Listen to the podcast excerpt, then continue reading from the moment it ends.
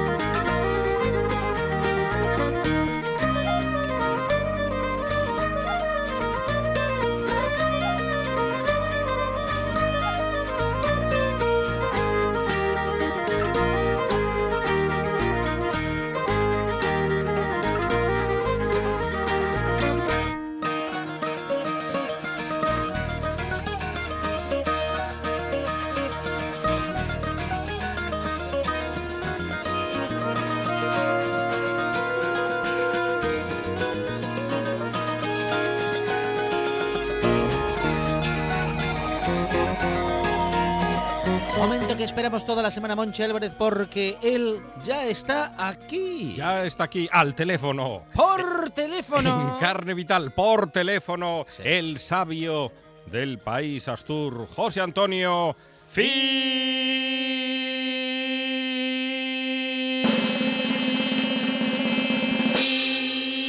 Fidalgo. Buenas tardes, señoras y señores. Ciclogénesis que viene de Vaya, Galicia vaya por a Dios. tope. Qué buen grupo, Qué buen Ciclogénesis. grupo, Sí. sí, sí, cántenlo Buenísimo. bien. El segundo álbum no estaba mal. Sí. Con rayos y bómbolos. Fidalgo, venga, por, fa- por favor, Fidalgo, por favor. Para dar estas noticias. Oye, decimos también por pueblo que hasta el 40 de mayo no te quites el sayo, pero los de Albacete dicen que hasta el 47, de manera Qué que, puñeteros por si son los de acaso, Albacete. hagámonos albaceteños, ¿eh? Eh. Creo que el fin de semana va a mejorar, ¿eh? En Ah, honor a Monchi, menos va a mal. mejorar, sí, señor. Pero el, fi- el fin de la mejoría del fin de semana, ¿cuándo comienza? ¿El domingo a las 7 El de la tarde? El, el domingo, el domingo. Ah. El domingo va a empezar. Sí, el sábado ya por la tarde mejora, dicen, dicen los que saben, y el domingo tiempo ya soleado y Mm. primaveral. Pero bueno, no te fíes, ¿eh? Dicen, decía un antiguo cantar, que hoy yo lo reproduzco, porque hoy es el día del Corpus, teóricamente, Mm. que tres jueves hay en el año que relucen más que el sol. Jueves Santo, Corpus Christi y el día de la Ascensión. Pero este año equivocóse, porque relucir hoy el sol No. no será, será por Antequera, que es por donde dicen que sale el sol siempre, ¿no? Será, sale será el por sol cuando Antequera. salga el sol por Antequera, decían un refrán por ahí que no sé lo que nunca entendí lo que quiso decir, pero bueno. ¿eh? Y que Eh, salga el sol por Antequera. Sí, sí, salga el sol por Antequera. Estuvimos una vez en la, invitados por la Junta de Andalucía, eh, una serie de escritores y de tal, y estaba el cronista oficial de Antequera acompañándonos y le pregunté, ¿qué quiere decir eso de cuando salga el sol por Antequera?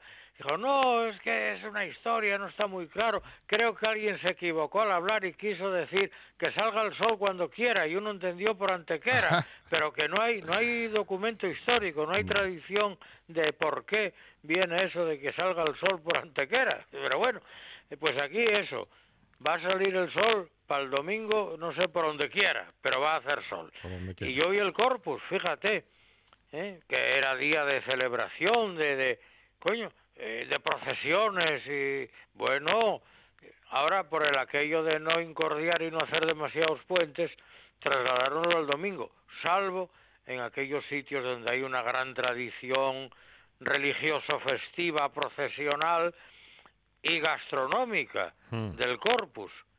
En Granada, por ejemplo, celebran el Corpus, eh, que había corridas de toros y tal, con rabo de toro, pero rabo de toro de los de la corrida de- del Corpus, ¿eh? Sí, sí, sí. Rabo de O toro al vino tinto. Al vino tinto, sí señor. en otros en la parte de Cuenca, eh, Toledo, Cuenca, Ciudad Real, o sea, Castilla-La Mancha, hacían dormidos. ¿Dormidos? Los dormidos son una especie de galletas hechas galletas entre un intermedio entre galleta y bollinos pequeños, Ah, ¿eh? Nada, con harina, huevo, azúcar, mantequilla y tal, y se hace la masa, se la deja reposar con un poco de levadura y luego se hornean y quedan como una tipo bollos suizos, tipo bollos suizos. ¿Y por qué se llaman dormidos? ¿Qué te los comes, porque, dormido? eh, Bueno, sí, tienen así, se, como tienen esa forma, digamos, elisoidal, y parece que están como niños acostados ahí dormidinos, no sé, eh, creo, el nombre exactamente no lo sé, si es una metáfora formal o, pero lo llaman dormidos del corpus. ¿eh? Y en otros sitios, porque la tradición, a ver, es española del siglo XVIII, ahora en la primavera, y aprovechando el corpus, que luego con la emigración se trasvasó mucho a los países sudamericanos, Argentina, Chile, Perú, Paraguay, eh, Uruguay, toda esa zona de, del cono sur. Y, y luego, eh, al retorno de la emigración, se volvió a traer para acá eh, en los finales del siglo pasado, perdón, en los finales del siglo XIX y comienzos del XX, que son los niños envueltos. Los niños envueltos. Niños envueltos. Sí, que Suena tétrico. ¿Por qué les llamaban así, Fidalgo? Bueno, suena, fe- suena, A ver, antiguamente a los neninos. suena inquieta, inquietante, Fidalgo. eh, perdón, Que suena inquietante. suena inquietante, no, hombre. Si antiguamente, no oye como ahora, Sí. que nace un neno y al día siguiente ya lo saquen por ahí a tomar el vermú. Ah, pero, pero antiguamente, cuando un niño nacía, se le envolvían pañales y más envuelto en, en más pañales y mantas y tal. Ah. Y cuando salía a la Ah. calle, bueno, eh, ya, ya poco menos que jugaba al fútbol. Es decir, siempre con aquellos camisones, aquellos Mm. pues, envolturas y envolturas y más envolturas. Qué que no sé calor. cómo nos- Entonces de ahí viene el nombre de niños envueltos. No tiene ninguna ninguna digamos trascendencia malpensante, ¿no? ujú, ujú, ¿Y cómo eran los niños envueltos? Son rollitos de carne rellenos. Claro. Ah, Es vale. decir, haces un filetín de carne. Claro, eh, la razón de que esto cuajara muy bien en los países hispanoamericanos, sobre todo Argentina, Uruguay, Paraguay, es que son países productores de carne, de carne vacuno, Sí. muy buena. ¿Eh? Sí. Y claro, eh, esa era una forma elegante de preparar los, los filetes, que consistía en hacer filetes de res de vacuno muy finos, pequeños, sí. ¿eh? pequeños los filetinos, les pones una capa de tortillina francesa muy fina, otra capa de jamón, eh, puedes ponerle unos pimientos asados y los enrollas a modo de brazo gitano, a modo de rollito, de envoltura. Se atan con una abramante de cocina o sencillamente se sujetan con palillos, se fríen y se guisan ¿eh? con una salsa normal de pisto de cebolla, pimiento verde, pimiento rojo, un asperges medómine de un buen vino blanco, un buen whisky o un brandy y se sirven con ensalada o con patatas fritas y tienen que cocer primero, claro. Bien, pero eh, yo hice una vertiente eh, eh, si- eh, a partir de esa receta tan tradicional y antigua, del, sobre todo procedente del retorno de la emigración, pero en vez de con filete de res, con filete de pollo. De pollo. Pero como los filetes de pechuga de pollo son un poco secos, Se secan enseguida, Fidalgo. Sí, los, Sí. eh, los hice deshuesando las zancas y los muslos del pollo. O sea, compro cuartos de pollo, Sí, reparo el- separo el muslo de la zanca ajá. eh, y los deshueso. Con el muslo, con el muslín, lo divido en dos partes y los aplasto muy bien, fininos, ¿verdad? Para que queden extendidos y finos. Y los relleno con queso manchego semicurado y jamón, un jamón, un jamón serrano mm, cu- vamos, bien, bueno, hombre, si fuera ibérico mejor que mejor, pero yo no lo pago tan caro, claro. Mm. Eh, con un jamón serrano bueno, unas entonces, y lo enrollo, lo pincho con palillos, lo cierro con palillos, los frío hasta dorar en el aceite de fritura. Frío medio pimiento verde, medio pimiento rojo, eh, picadinos muy menudos, y como dos cebollas medianas en el aceite de fritura del pollo, y los llevo a la cazuela donde puse los rollitos. Bien, echo un poco de whisky, un poco de caldo de pollo. eh, si no tengo whisky medianamente bueno o bueno, pongo un brandy y a cocer lentamente hasta que la salsa me quede espesina. Y ya está. Eh, los acompaño luego con patatas fritas, más bien gordas, o con ensalada. Yo prefiero las patatas fritas, todo ello bañado con la salsina. Y está riquísimo. Tiene que estar jugoso, buenísimo. Rico, rico de verdad, ¿eh? Eh, deshuesar un pollo tiene su El- aquel, ¿eh? Eh, no, no es difícil, no, Mm. porque date cuenta que el, la parte del muslo Sí. eh, es, es solo un hueso. De manera que con un cuchillín que corte bien Sí. vas rodeando, vas separando el hueso con mucha calma y se deshuesa muy fácil. Y el contramuslo también eh, es, es un hueso prácticamente. Y yo del contramuslo vengo sacando tres trozos que luego hago filetes. De manera que del muslo dos trocinos y del contramuslo tres trocinos para hacer filetes, ya me salen cinco rollitos. Y, y lo de los cuchillos no es tema baladí, es importante tener buenos cuchillos en casa que corten bien, que a veces Bueno, buscamos, cuchillo, buscamos cuchillos casos- y, y no encontramos buenos cuchillos. No, yo para estos casos uso eh, cuchillo pequeño Mm. y muy bien afilado. Los afilo yo, ¿eh? O una Y navalla, una navalla valdría, ¿Un qué? una navalla. No, bueno, una buena navaja de corte de tipo taramundi o similares, sí, ¿eh? Mm. Va muy bien, muy bien. Va muy bien, muy bien. Pero yo tengo, fíjate, tengo un cuchi- cuchillos de taramundi de los pequeños, ¿eh? No navaja, Sí. cuchillo. Que los afilo primero a lima y luego a lima fina. Primero a lima más bien grande, eh, lima gruesa, y luego a lima fina, y luego les doy un toque con piedra de afilar muy casi, muy, que no es piedra, ¿eh? parece muy fina, muy fina, y me quedan de maravilla. Lo que pasa es que el filu, como decimos en Colunga, al hacerlo tan fino, si te si cortas con ello cosa dura, cosa áspera, se pierde enseguida y hay que estar dando y siempre con la piedra, ¿no? Mm. Pero vamos, yo y tengo un ¡El afilador! ¿Cómo no va a llover? Si llega el me afilador. está- alguien me está silbando desde la grada. ¡El afilador! El afilador, coime, ahora ya no existe. Sí, sí, Ahora, alguno, ahí, alguno ahí, se ahí. ve. Sí, sí que hay, ¿eh? Sí Algunos que se hay, todavía. sí que hay. Yo me acuerdo cuando, uy, ahora si hay alguno, vienen en moto, vienen con una moto, Sí. ¿eh? y, arran y la piedra eh, va girando con una correa sin fin, uh, tal, con la moto arrancada. Sí. Uy, antes cuando venían, En bici. eh, esa ya es más moderno, y antiguamente eran dando con una especie de carromato, Ajá. la piedra afilar se movía a pedal, a pedal, a pie, como las máquinas de coser, ¿te Sí, acuerdas? sí, sí, Aquellas claro, máquinas antiguas de coser a pie, ¿eh? Y el grito, aparte de silbar, a ver cómo era el silbido, que nos lo reproduzcan, Ahí está. era el silbido, daba dos o tres... Y el grito era después, afilador y paragüero. Ah, es verdad que arreglaba arreglaban- paraguas. También. Arreglaban paraguas, sí, señor. Sí, sí, sí. ¿eh? El grito del tocaban, llegaban a un- por una calle, iban dando dos o tres silbadas de esas, normalmente eran tres, paraban y el grito era a voz en bien, ¿eh? afilador y paragüero. El paragüero ya era más rápido, el afilador, el grito de afilador era más largo.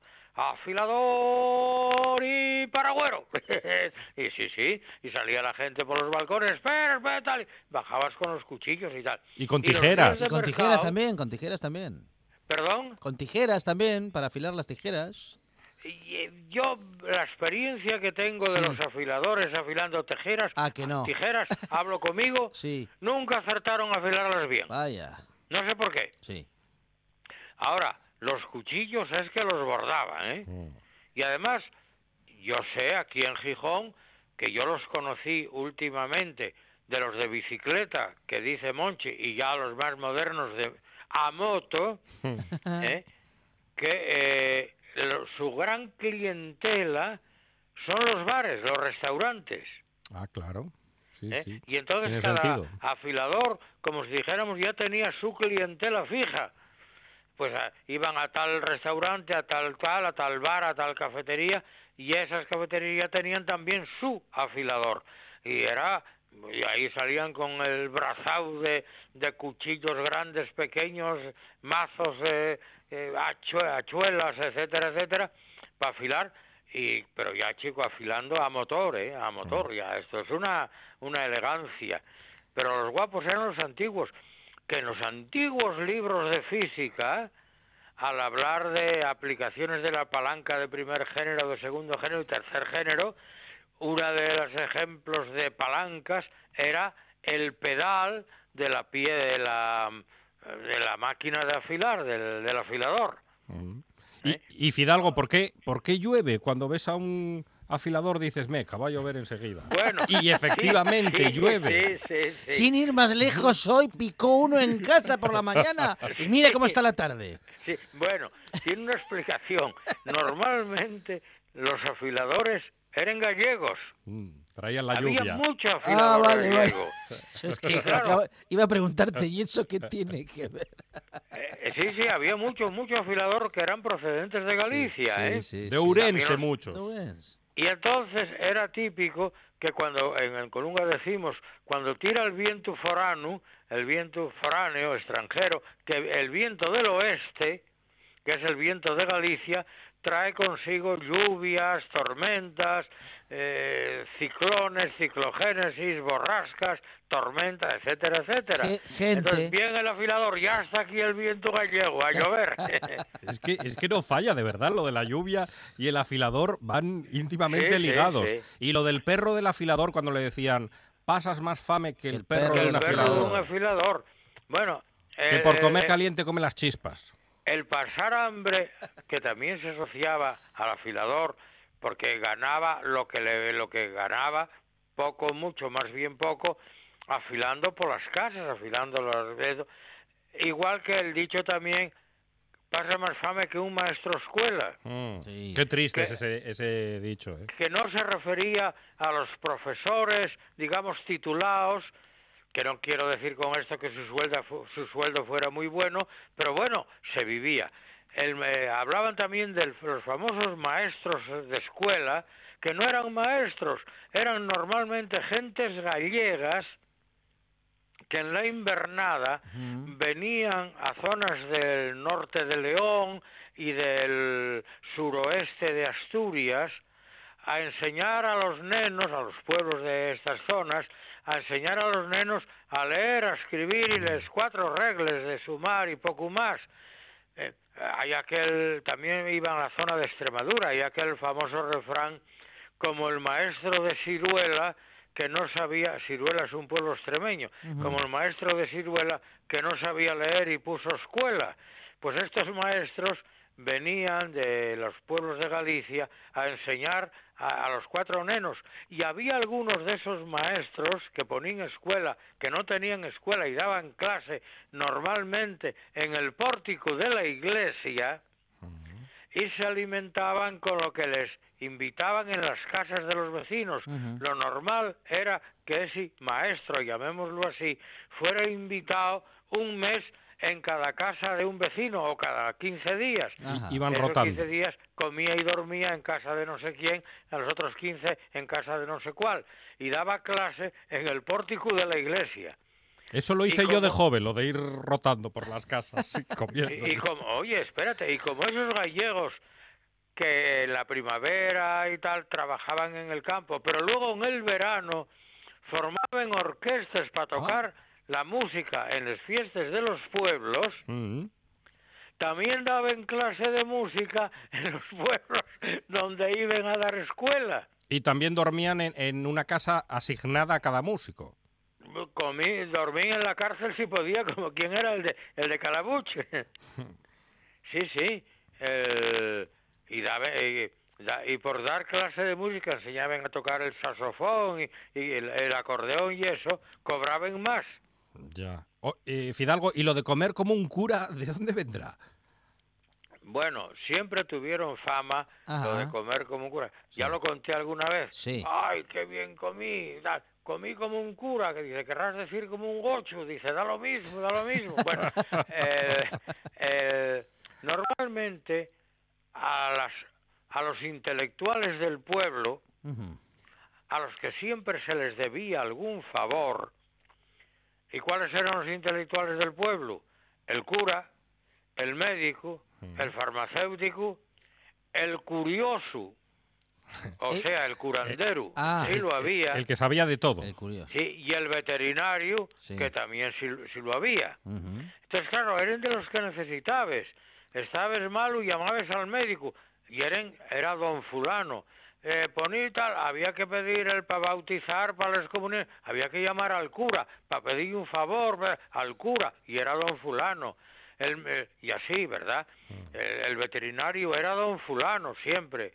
Bueno, y entonces a estos señores, a los que se les debía de algún modo respeto y algún favor, más bien muchos favores, eh, se les obsequiaba pues eh, con lo mejor que había en la casa.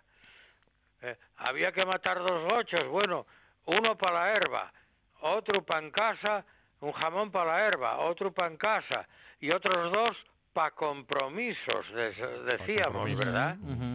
Y luego sucedía también que a esta gente, el médico, al cura, al veterinario, al curandero, se les invitaba eh, en los días de fiesta, que si era la comunión del neno, que si era la fiesta del pueblo, que si era el cumpleaños, siempre se invitaba a los banquetes al cura, al médico, y claro, comí como un cura, porque claro, iban siempre. Luego había otra cosa, cuando había funerales y entierros, que de aquella, en cada entierro y cada funeral se decían tres mises, tres mises, y por tanto asistían tres curas.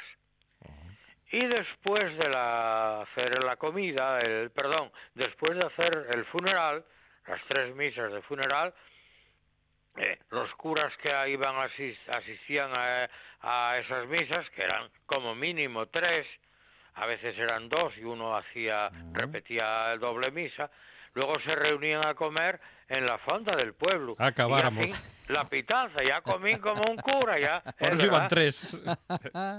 Había boda, pues también comí, había bautizo, también comí. O sea, que andaban de banquete en banquete. ¿eh? Mm.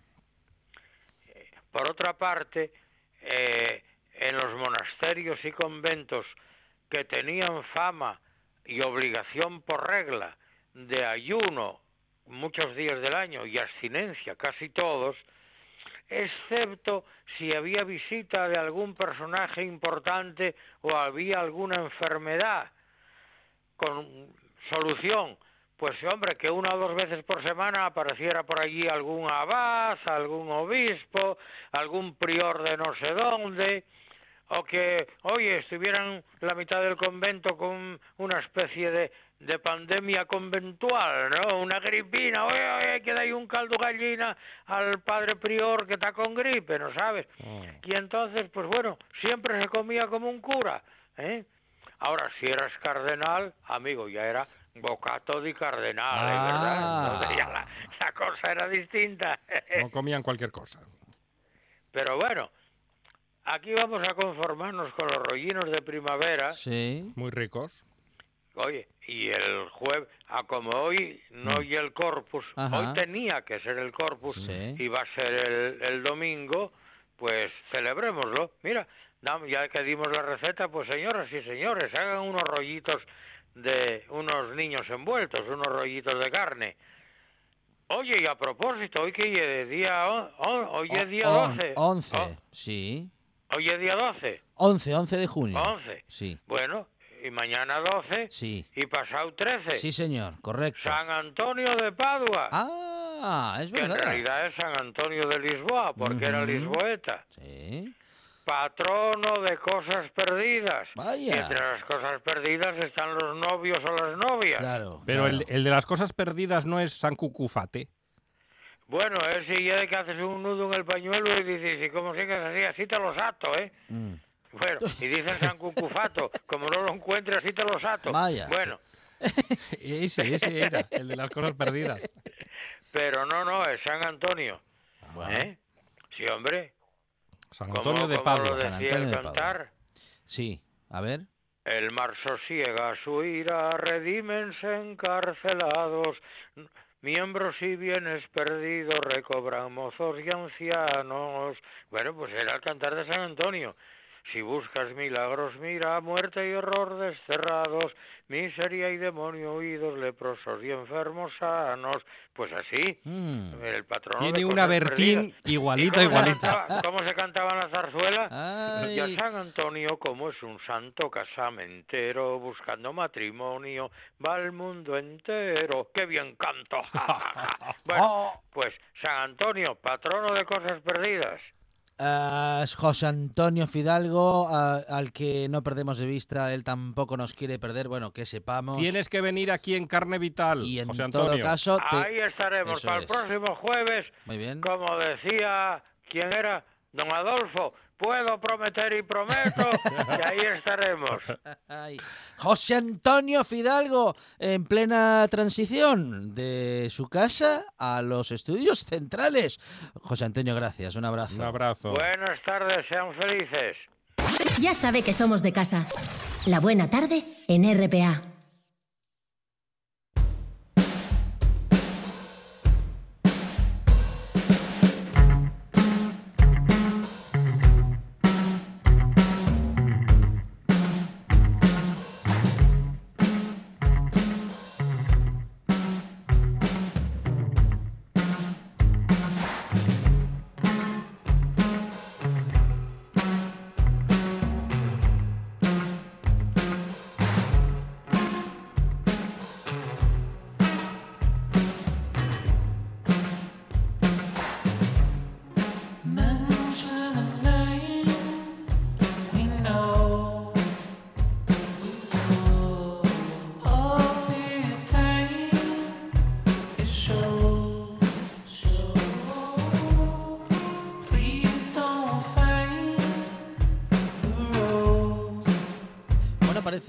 Monchi Álvarez, que estamos teniendo algunos encuentros extraños con algunos animales que no son Hmm. tan extraños, Que nos lo parecen. pero que nos lo parecen, eh, a- bueno, a falta de que de conexión con la naturaleza o de Eso me temo. o un exceso de urbanidad o de ur- urba urba urba O ¿qué? de imbecilidad.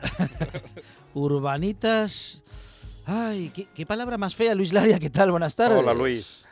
Hola, buenas tardes. Bueno, eh, ¿qué nos está pasando, Luis? Eh, unas gallinas aterrorizan un barrio de Auckland, en Nueva Zelanda, y a algunos les parece normal matar a todas las culebras que les salgan al paso. Y eh, de paso ya buscamos un cocodrilo que no sabemos si es cocodrilo o, o nutria, Luis. ¿Qué está pasando, ¿Qué nos está pasando, Luis? Ay, ay, ¿qué es lo que está pasando? Pues no sé lo que está pasando, pero Hmm. lo que es cierto es que a veces eh, las noticias nos sorprenden no por lo que son en sí, sino porque mm, yo creo que necesitamos dar una promoción espectacular a algo, a veces para no pensar en lo que tenemos en el entorno y que sería lo que tendríamos que hacer. Y mira, sí, cuando habláis de, de, de cosas curiosas, yo creo que la noticia más curiosa de esta semana Hmm. y que yo creo que deja mm, en mal sitio, por decirlo así, en un cuarto o un quinto lugar a este cocodrilo del río que pasa por Valladolid, que parece ser que nadie sabía que era el Pisuerga, El Pisuerga. ¿eh? y ahora pues incluso pues el propio ayuntamiento de Valladolid se encuentra encantado porque dicen que han puesto a Valladolid en el mapa un cocodrilo del Nilo. Imaginaros que viene Sí. del área de después de hacer un paseo por las pirámides, pues no se le ocurre otra cosa que venir aquí a, a Valladolid. Bueno, decir que aquí puede haber alguna condición de respeto en cuanto que puede ser cierto, pero yo creo que solamente sería en un 5%. En el otro 95%, pues es la insensatez que generalmente algunos ciudadanos eh, manifiestan constantemente, pues teniendo un animal exótico en casa, eh, y que en un momento determinado pues lo liberan. Pero ¿qué ocurre? Que yo creo que más bien aquí lo que hubo fue algún miedo, algún temor de alguna persona que estaba por el entorno del propio río y que confundido, posiblemente ese lomo, eh, pues a lo mejor con un siluro, porque fijaros qué cosa más curiosa. Cuando estamos hablando de especies exóticas, que estamos hablando de un cocodrilo del Nilo que supuestamente fue avistado en el río Pisuerga, pues lo que sí es cierto es que pasó completamente desapercibido ya hace unos cuantos años, me parece que ocho años, el que en el río Pisuerga aparezcan unos animales nada deseables Mm. para lo que son los ecosistemas naturales de nuestra península ibérica y que es el siluro. Que son, El siluro, son ¿qué es? voraces. Pues es un pez que puede... Perdón. Que son voraces, Luis. Eh, Bueno, voraces es que obviamente para alimentar eh, un pez de 200 o 250 kilos de peso eh, se necesita algo más que pinchinos de tortilla. Claro, ya, ya, claro. ya. Sí, sí. Claro, entonces, ¿qué ocurre? Que el siluro fue introducido en aguas de, de la península ibérica, concretamente en Andalucía y en la zona de Levante, pues para, en embalses, etcétera, pues para eh, hacer pesca deportiva. Pero alguno no contento con que quedase en esas áreas geográficas ahí, incursando en un medio totalmente natural y, y digamos que extraño para él, pero más extraño aún para las especies que pagan las consecuencias, pues se le ocurriría traerlo a algunos otros ríos más arriba de la península. Y bueno, pues en el caso del Pisuerga no es nada extraño que hoy mm, se capturen siluros. Lo que sí es curioso es que esa noticia, que sería la que nos tendría que preocupar, ver eh, siluros en España, pues resulta que no lo es tanto y sin embargo pues decimos que es un cocodrilo. Bueno, tenemos algún precedente, ¿eh? o sea que podríamos darle, como dije antes, un 5% de posibilidades de que sea cierto, ya que el precedente fue de hace dos años, casi tres ya, precisamente en Málaga, ¿no? Un cocodrilo que alguien en un momento determinado, pues que lo tiene en casa, que ve que crece, que aquello no puedes hablar con él, no Sí. puedes discutir de política ni de, de otra cosa, y lo que haces es, pues ante el temor de que siga siendo más grande, pues soltarlo de forma totalmente improcedente y además que es un delito. Liberar en el medio natural una especie exótica, que es una especie invasora en este caso, pues es un delito. Bueno, ocurre que yo creo que por todos estos datos que se están teniendo últimamente, eh, que ahí está la Policía Nacional, la Policía Local, la Guardia Civil, eh, especialistas en herpetocología, etcétera, bueno, pues resulta que dicen que en un momento determinado que vieron un nido de cocodrilo. Bueno, lo de los nidos de cocodrilo yo lo pongo muy entre eh, en cuarentena, ¿no? Ajá. Pero además dicen que incluso han encontrado restos de peces, restos de un pez que eh, pues quedaba la cabeza y algo de la espina. Bueno, la nutria sabemos que es sibarita Ajá. y que solamente come aquello que le apetece Ajá. y le sobra capacidad para capturar en el río Pisuerga y en cualquier otro río. Mm. En el río Pisuerga no es muy abundante la nutria, pero a ver las haylas. Y obviamente si captura un pez una nutria, una nutria que puede pesar como mucho pues 6, 7 kilos, eh, bueno, pues lo normal es que un pez que pese eh, un kilo, pues que no se lo coma entero y coma los lomos, coma aquello más ujú. apetecible. Por lo tanto, pueden quedar restos y esos restos si quedan siempre son de un depredador que no es de ninguna manera un cocodrilo, porque un, co- un cocodrilo a un pez que pese 600 Se lo, 700 se lo jala entero. Vamos, lo traga Sí. entero y encima todavía anda buscando a ver eh, que se le pasó por entre los dientes y no se enteró, ¿no? Sí, que sí, obviamente no deja ninguna ningún resto, no deja ninguna muestra. Eh, ¿Qué hay que pensar entonces en este caso? Bueno, quiero con todo el respeto, en este caso, hacerme eco de la información que dice la persona que lo vio, pero siempre habría que valorar otra circunstancia. A 20 metros de longitud y en, en- en- en- entre agua y tierra, eh, un- eh, el lomo de un cocodrilo puede pasar completamente desapercibido por otra especie y en este caso siempre pienso que los siluros, que en este caso pueden medir pues un metro, un metro veinte, un metro treinta o más, porque pueden alcanzar hasta los dos metros, pues en el zigzagueo que hace en la superficie del agua, Claro. cuando por ejemplo se aleja, dependiendo de la temperatura del agua, el siluro generalmente le encanta las zonas limosas, los fangos, las zonas profundas. Pero a veces, al igual que muchos otros peces, también les encanta el sol, les encanta la térmica y entonces pueden aparecer aflorando en zonas muy cercanas a la orilla, podríamos decir que casi entre lo que puede ser el cañaveral o cualquier cosa. Y esa persona, asustada al ver a alguien que zigzagueaba por la superficie del agua, pues que mejor pensar que en un cocodrilo, ¿no? Pues no, puede ser un siluro, pero hay que cogerlo con pinzas. Esperemos que efectivamente, si es un siluro, pues por desgracia es un problema que tiene el pisuerga, Ujú. y si es un cocodrilo, pues eh, tarde o temprano, en un mes más o menos, tengo la total garantía de que se capturará o se recogerá o se observará, claro. Bueno, en eso estamos. Um, cada vez parece más improbable. Es la segunda conversación que tenemos al respecto con, bueno, pues con grandes conocedores de la naturaleza y todos te apuntáis un poco en la misma dirección, Luis. ¿eh? Es que es improbable que un cocodrilo suena a serpiente de verano en las aguas de Valladolid. ¿eh?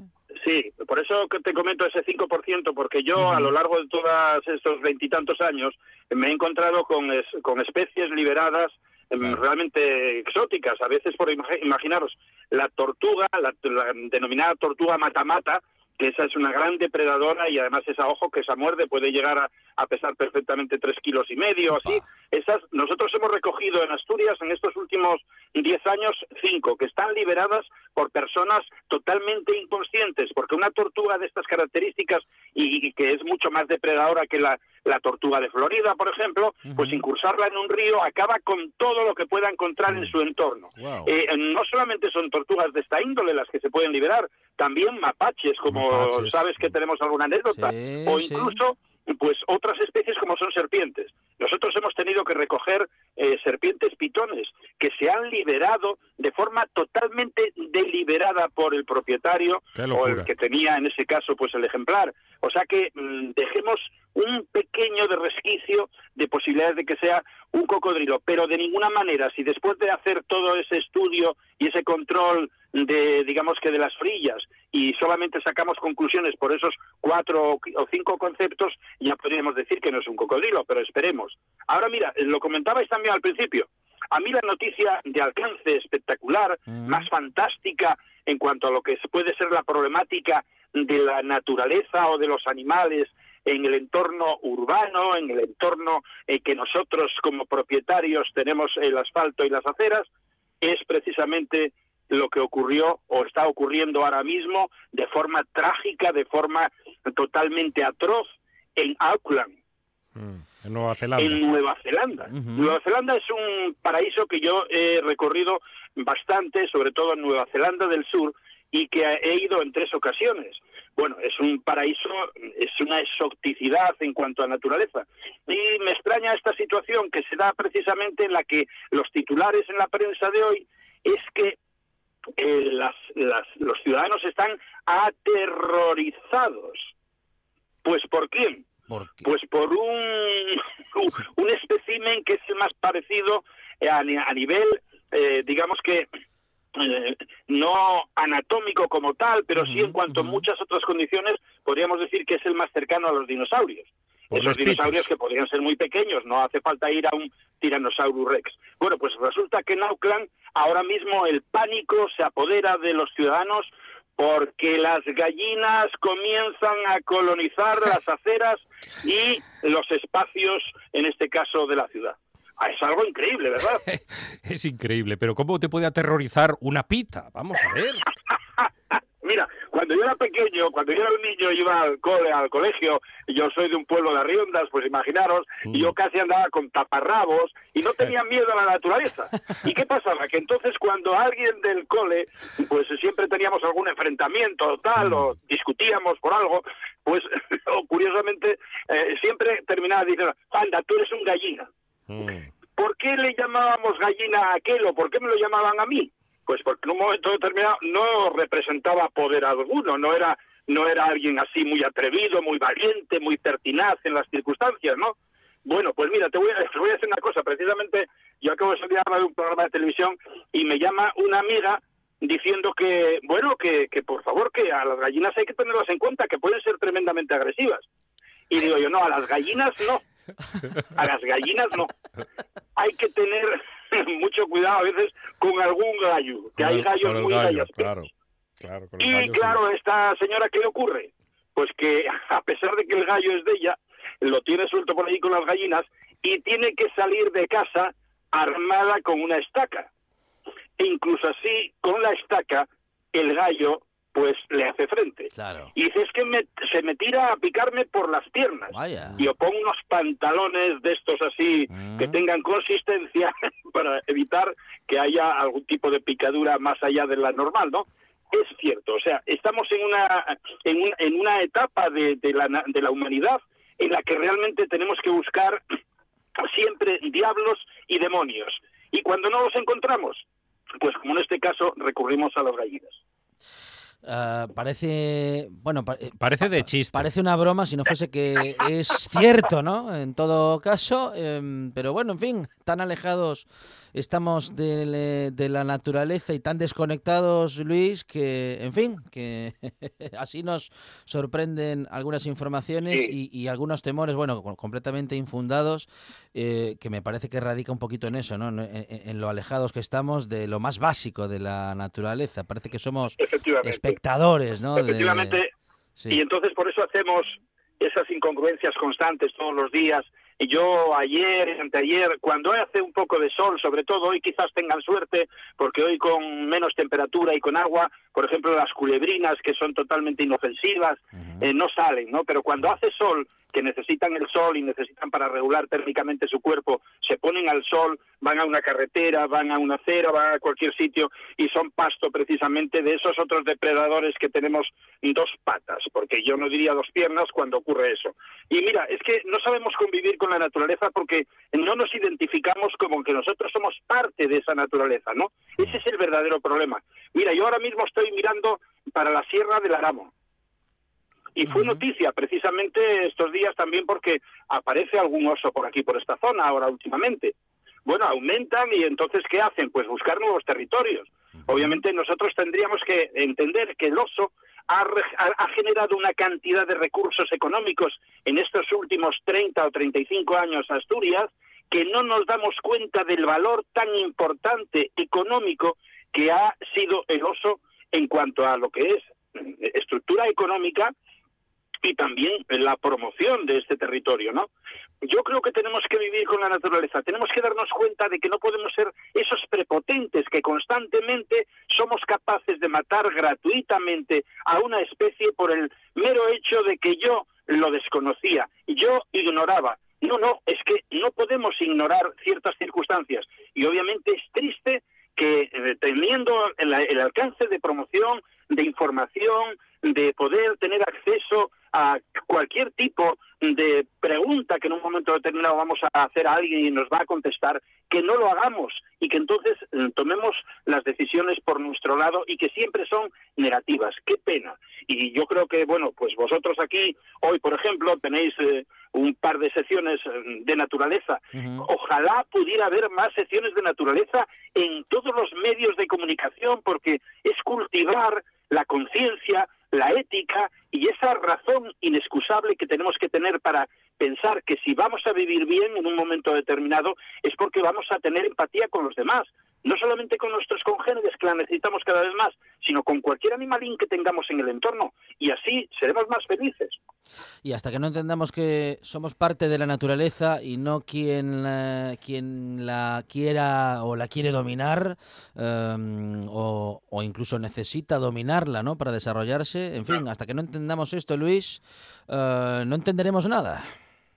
Bueno, pues yo os doy las gracias de que como tenéis ahí eh, pues ahora mm, también hoy mismo tenéis pues cómo entender la naturaleza a, través del canto de los pájaros, etcétera. Mira, cada vez que hablamos de naturaleza, estamos abriendo alguna página de cultura, pero de cultura vital. Y es triste que realmente el medio ambiente ahora mismo quede relegado a un segundo plano. Cuando realmente hacemos eso, estamos creando un problema también de salud para nosotros. Así es como estamos en este momento y yo creo que vamos a estar peor porque vamos cada vez hacia abocándonos hacia una pérdida de, valores y que realmente eso fructificará en, en algo que no, no, es, no es comprensible dentro de cuatro, seis, ocho, diez años. Los que tenemos algunos años y que nos tocaron otras etapas anteriores, ahora es cuando realmente nos damos también cuenta, aunque no estemos en el medio de la naturaleza como están muchas personas que yo conozco, ahora es cuando se da cuenta que una persona, nuestra vida es insignificante en el tiempo. Nosotros, nuestra vida es un suspiro. ¿Por qué tenemos que matar a alguien gratuitamente? Pensando que nosotros vamos a vivir 500 años para proteger a quién. No, así no protegemos a nadie. El tiempo es finito y nuestro programa también lo es. Llegan las noticias. Luis Laria, eh, director del Parque de la Vida. Compañero, gracias. Un abrazo. Hasta luego. Un abrazo y muchas gracias a vosotros.